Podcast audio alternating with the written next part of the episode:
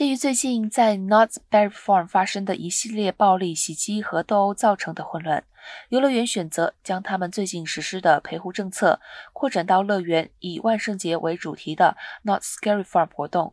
该政策要求任何18岁以下的顾客必须由至少21岁以上的监护人陪同。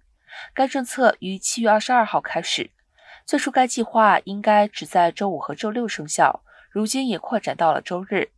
陪同人员必须出示带照片的有效身份证件和出生日期。每位陪同人员最多可以陪同三名未成年人，而且在整个参观公园的期间，他们必须与未成年人在一起。